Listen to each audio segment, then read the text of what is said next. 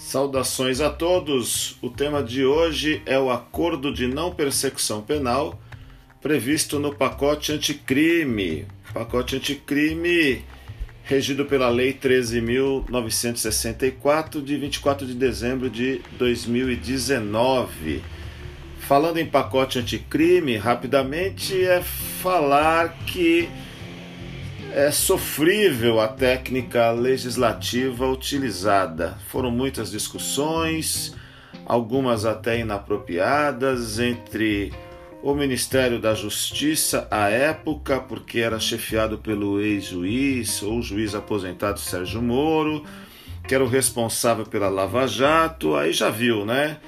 É uma legislação inovadora, uma legislação que mexeu aí em vários dispositivos sociais, Código Penal, Processo Penal, Lei de Execução Penal, Lei do Crime Organizado, Lavagem de Dinheiro, que veio aí na ideia de ser uma legislação bastante moderna para combater a corrupção, diminuir a impunidade, acabou sendo politizada. Muitos dispositivos não entraram em vigor, na origem da redação.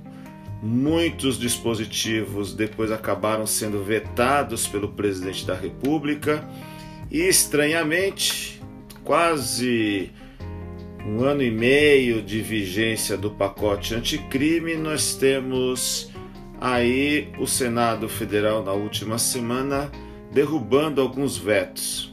E Estamos à espera da sanção pelo presidente da República dessas modificações. Mas o que eu quero tratar hoje aqui é do acordo de não persecução penal previsto aí no nosso artigo 28A do Código de Processo Penal. Alguns autores, vai depender muito de você é, ao longo dos seus estudos, da forma como o acordo vai se internalizando em nosso meio para a gente falar até da sigla ANPP Acordo de Não Persecução Penal. Repito, previsto lá no artigo 28A do Código de Processo Penal.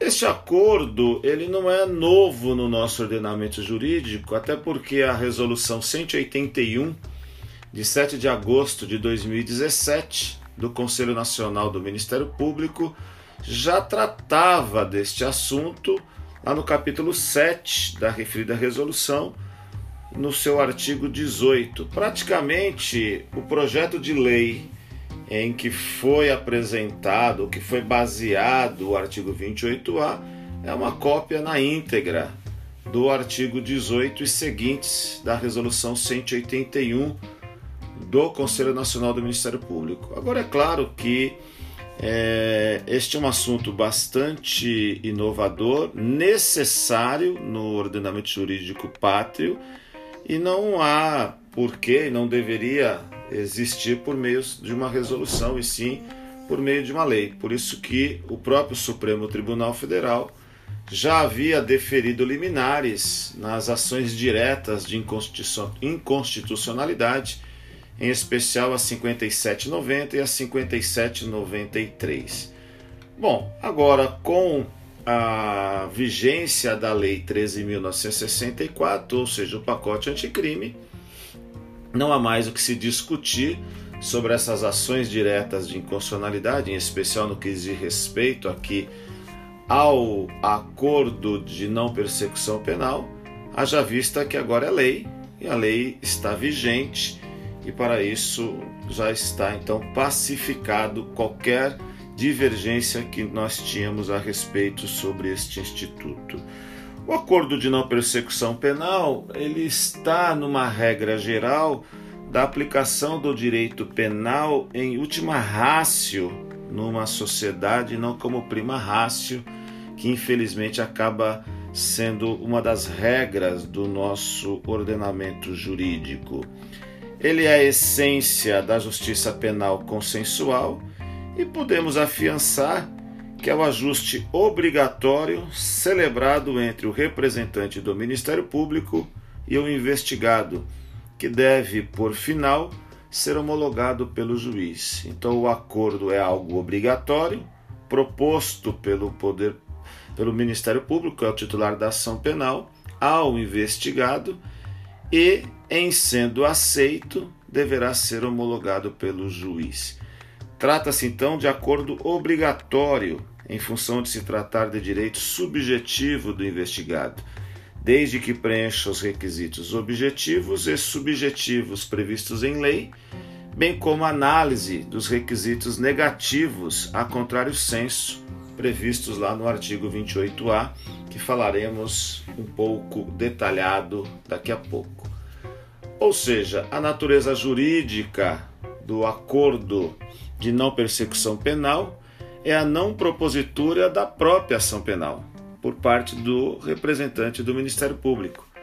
Trata-se de jurisdição, então, consensual, a exemplo do que já ocorre na Lei 9099 quando falamos lá da composição civil do dano, artigo 74, da transação penal, artigo 76, e de certa forma, por que não dizer da suspensão condicional do processo, artigo 89, mas é claro que o acordo de não persecução penal tem outras regras, formalidades e requisitos próprios que vamos ver adiante. O ANPP, uma vez homologado pelo juiz, faz com que imediatamente o investigado deixe de sofrer o processo penal e, por consequência, com o seu cumprimento, deixará de cumprir a pena e terá extinta a sua penalidade. Para melhor, melhor análise do acordo de não persecução penal, neste ensaio, hoje aqui eu vou pontuar o artigo 28A, trazendo pequenas orientações sobre tal instituto. Vamos lá. Artigo 28A.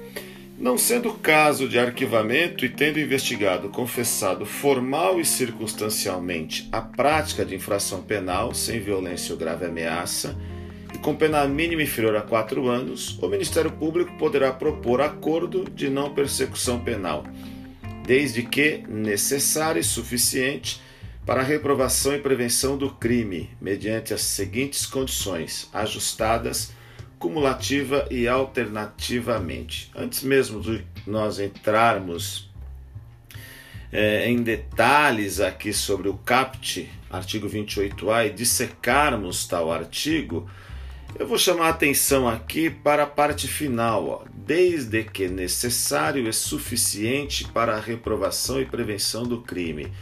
Então, nós temos que analisar desde já que a proposta de um acordo simplesmente é por uma opção legislativa, política criminal, mas mesmo assim tem que levar em consideração o juiz ao homologá-lo, o Ministério Público titular da ação penal ao fazer a sua proposta, que este acordo não vai gerar uma sensação de impunidade ao investigado. Muito ao contrário, este acordo tem que ser juridicamente suficiente para que ele, investigado, apenas não cumpra a pena, mas que neste acordo ele tenha o caráter de reprovação e, o mais importante, não cometa novos crimes.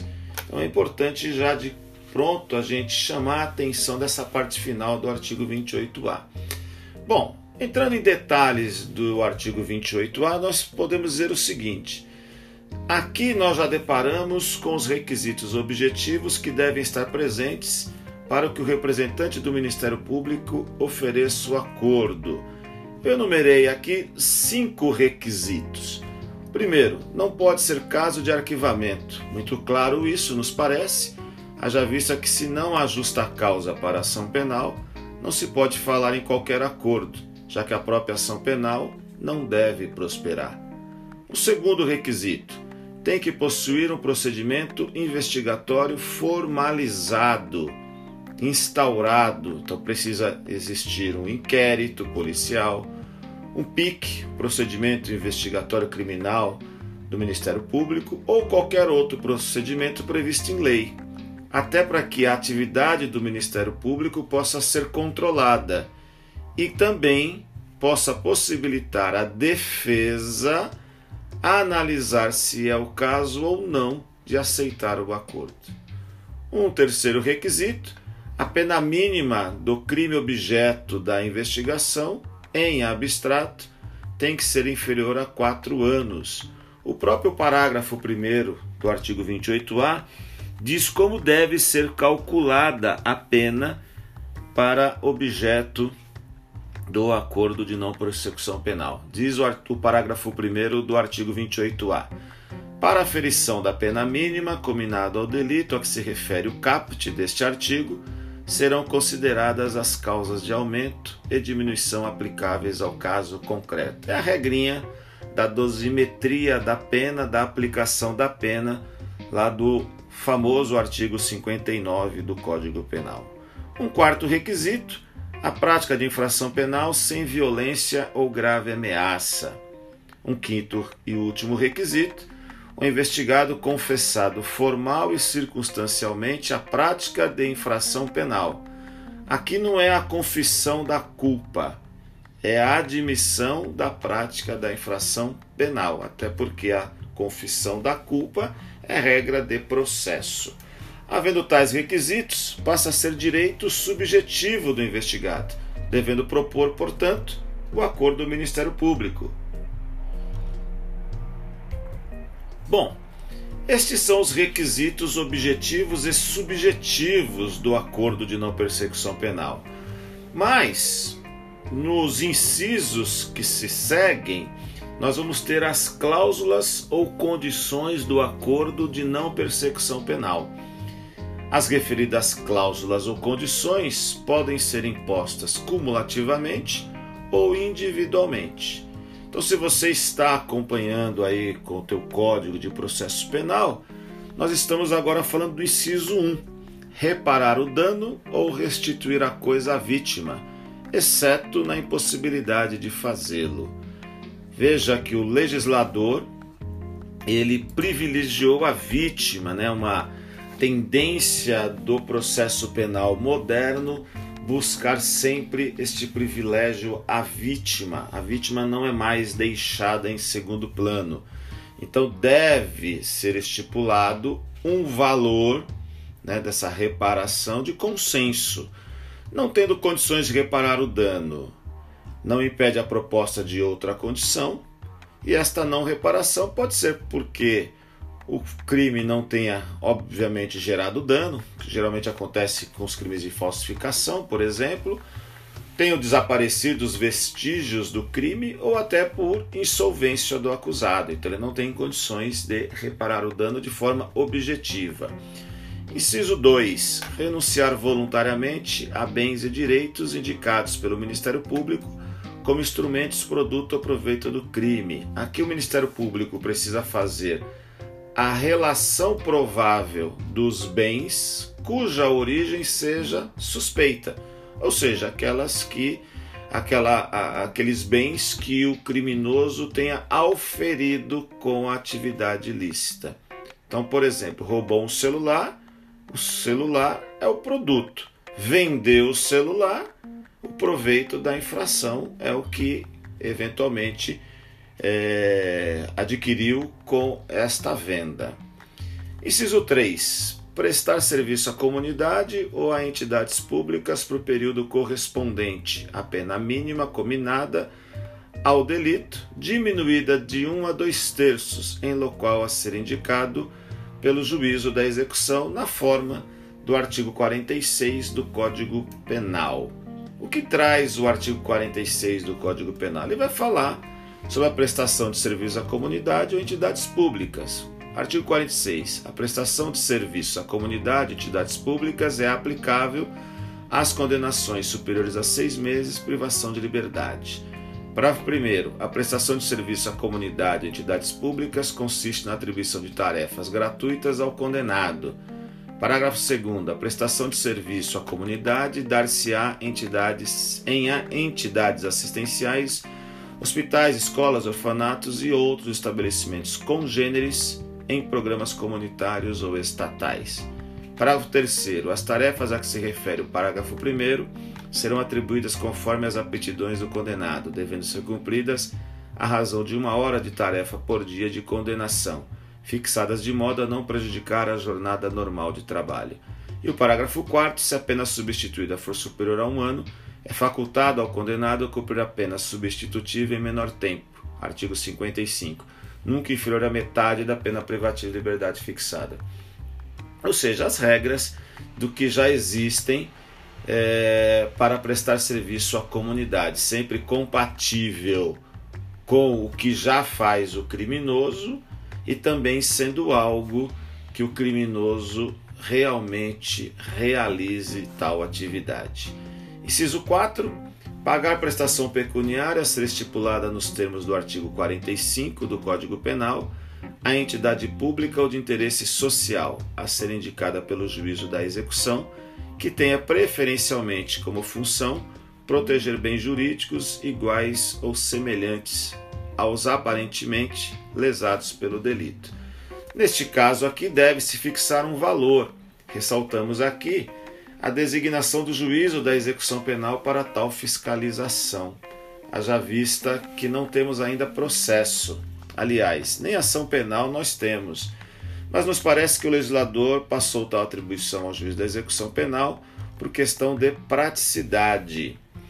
É, o professor Fernando Capês, citando Rogério Sanches, ele diz aqui que entende inconstitucional que o não cumprimento é, dessa prestação pecuniária não pode ser convertido em pena privativa de liberdade, até porque não há ainda denúncia. Então isso fica igual nós tínhamos lá na transação penal antes do Supremo Tribunal Federal sumular os casos do não cumprimento de transação penal. Então, neste caso, a gente também se filia aos professores Fernando Capes e Rogério Sanches que o não cumprimento da prestação pecuniária não, pode, não poderá haver a conversão da pena privativa de liberdade, como é a regra da, do não cumprimento das penas restritivas de direito. Então, neste caso, nós devemos pegar o não cumprimento e oferecer a denúncia, ok? Bom, inciso 5 do artigo 28A: cumprir por prazo determinado outra condição indicada pelo Ministério Público, desde que proporcional e compatível com a infração penal imputada. Formalizando em documento escrito e assinado pelo Ministério Público e pelo investigado e seu defensor, conforme prevê o parágrafo 3 do artigo 28A ou seja, não pode essa condição indicada pelo Ministério Público não pode ser verbal apenas. Ela é feita de forma verbal, se assim o for, mas tem que ser convertida a termo. O próprio artigo 28A, em seu parágrafo 3, trata deste, deste acordo.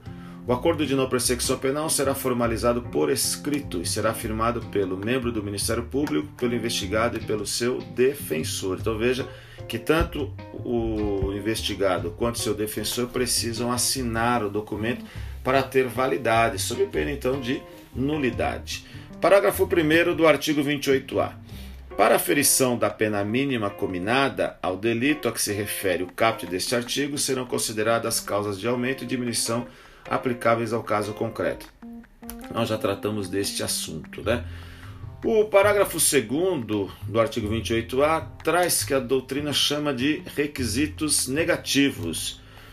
Costumamos dizer que devem ser analisados a contrário senso, ou seja, se não existir no caso concreto tal requisito ou tal exigência, passa a ser então um direito subjetivo do investigado. Vamos dar uma olhada aqui nos dispositivos do, do parágrafo 2. Então ele quer dizer o seguinte, né? O acordo de persecução penal não se aplica nas seguintes hipóteses. Então é o que eu disse a contrário senso. Se então não for previsto tais hipóteses, o acordo de persecução penal é cabível. Então olha lá. Inciso 1. Se for cabível transação penal de competência dos juizados especiais criminais nos termos da lei. Nos parece lógico tal proibição haja vista que a transação penal se apresenta mais favorável ao investigado. Agora, se não cabe transação penal, cabe acordo de não persecução penal. Inciso 2. Se o investigado for reincidente ou se houver elementos probatórios que indiquem conduta criminal habitual, reiterada ou profissional, exceto se insignificantes, as infrações penais pretéritas. Então, as condições pessoais do acusado o impede de se beneficiar do acordo, conforme preleciona o professor Fábio Tavares, citado também por Fernando Capês. Entende-se que tal dispositivo é inconstitucional por ofensa ao princípio da inocência. Como mencionamos é, inicialmente, o pacote anticrime coleciona tais discussões. E aí nós vamos ter que aguardar os casos práticos e as decisões judiciais para buscar o melhor entendimento. Mas logo de pronto, é, por, por regra do princípio da inocência, entendemos que se não houver é, trânsito julgado de sentença penal condenatória, apenas o acusado responder a processo, pensamos aí que não impede o acordo de não persecução penal. Inciso 3. Ter sido agente beneficiado nos cinco anos anteriores ao cometimento da infração em acordo de não persecução penal, transação penal ou suspensão do processo. Ou seja, se ele já tiver sido beneficiado com medidas despenalizadoras, não pode celebrar novo acordo, porque indica que a sua personalidade, a personalidade do investigado, claro, é incompatível com tais acordos e medidas. Nos crimes praticados no âmbito de violência doméstica ou familiar, os praticados contra a mulher por razões da condição de sexo feminino em favor do agressor. O inciso 4 diz respeito à violência doméstica contra a mulher, ou não, e qualquer violência contra a mulher, mulher no sentido do gênero feminino, mesmo que não seja em razão da violência doméstica.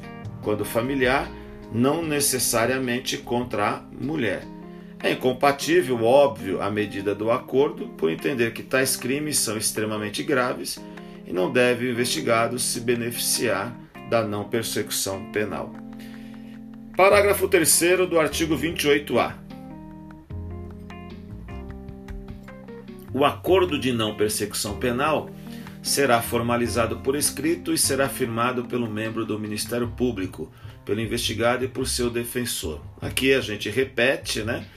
Formalizado que deve ser formalizado em documento escrito e assinado pelo MP e pelo investigado e seu defensor. Não pode ser nada de forma oral, precisa ser convertido a termo.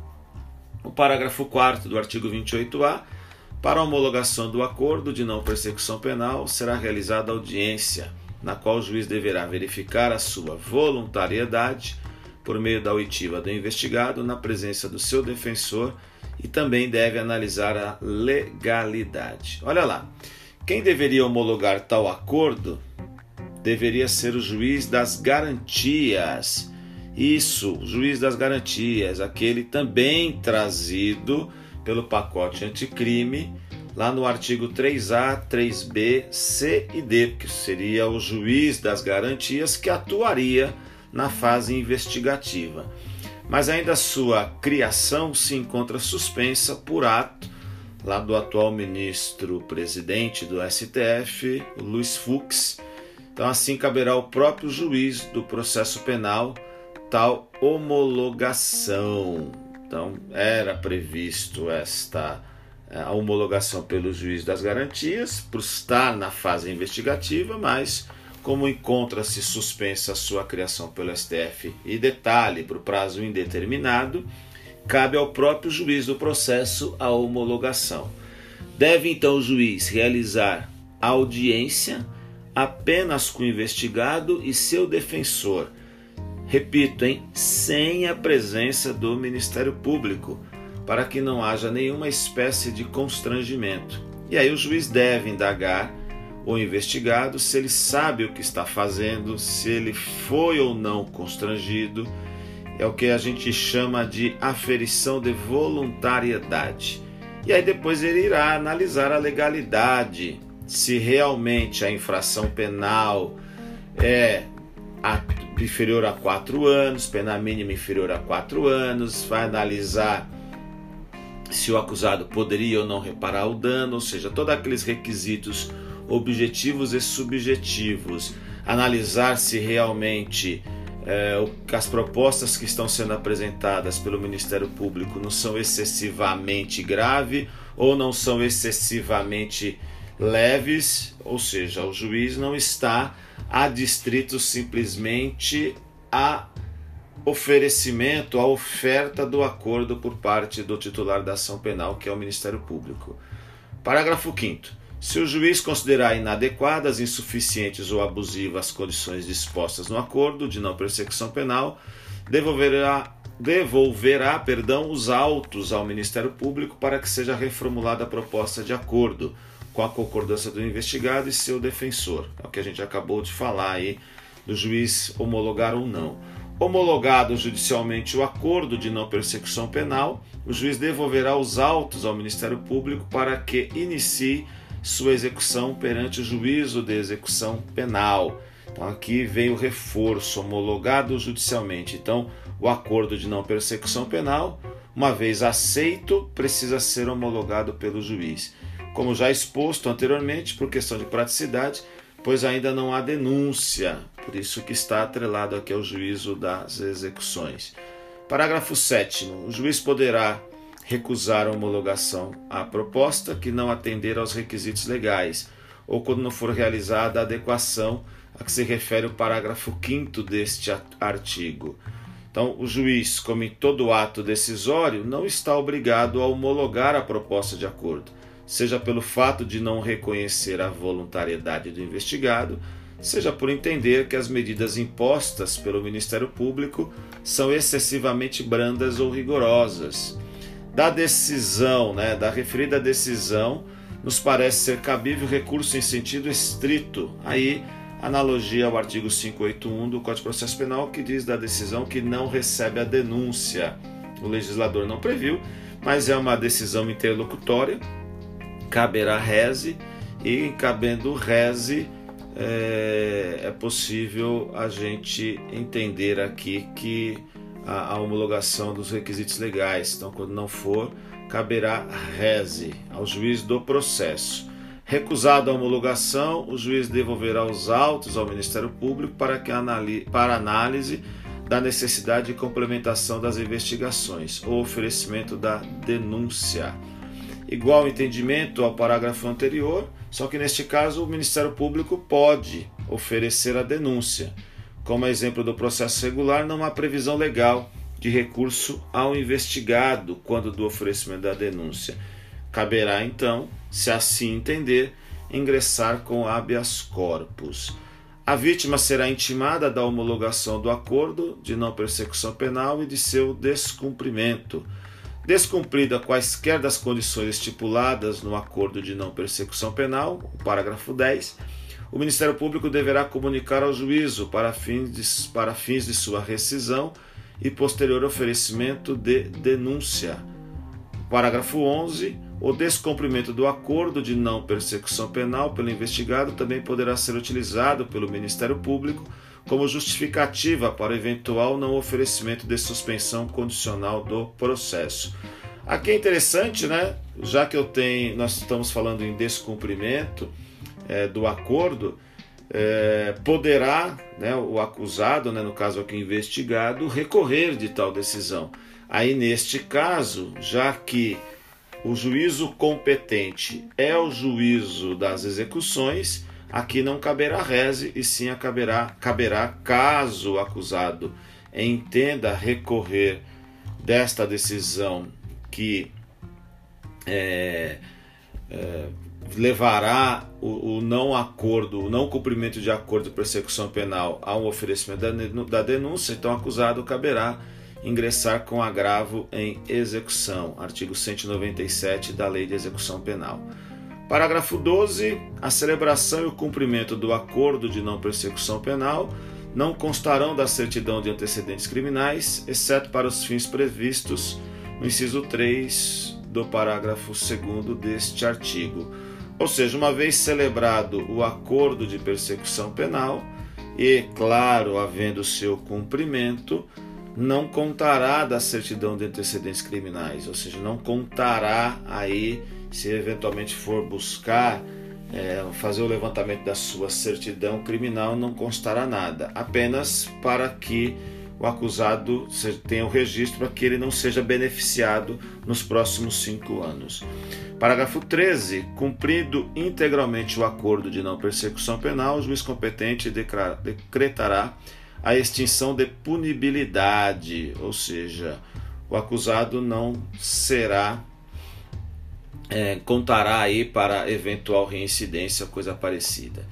Parágrafo 14. No caso de recusa por parte do Ministério Público em propor o acordo de não persecução penal, o investigado poderá requerer a remessa dos autos ao órgão superior na forma do artigo 28 deste Código, ou seja, o Ministério Público não quer propor o acordo e aí pode ser encaminhado ao Procurador-Geral de Justiça para que ele ou proponha ou nomeie um promotor para fazê-lo. Ok, turma? Então, isto foi um pequeno ensaio né, a respeito do acordo de não persecução penal previsto no pacote anticrime. Espero que tenha ficado claro. Esse material também estará disponível lá no Jus Brasil, no nosso canal. E qualquer dúvida, estou à disposição de todos. Muito obrigado e até a próxima, se Deus quiser.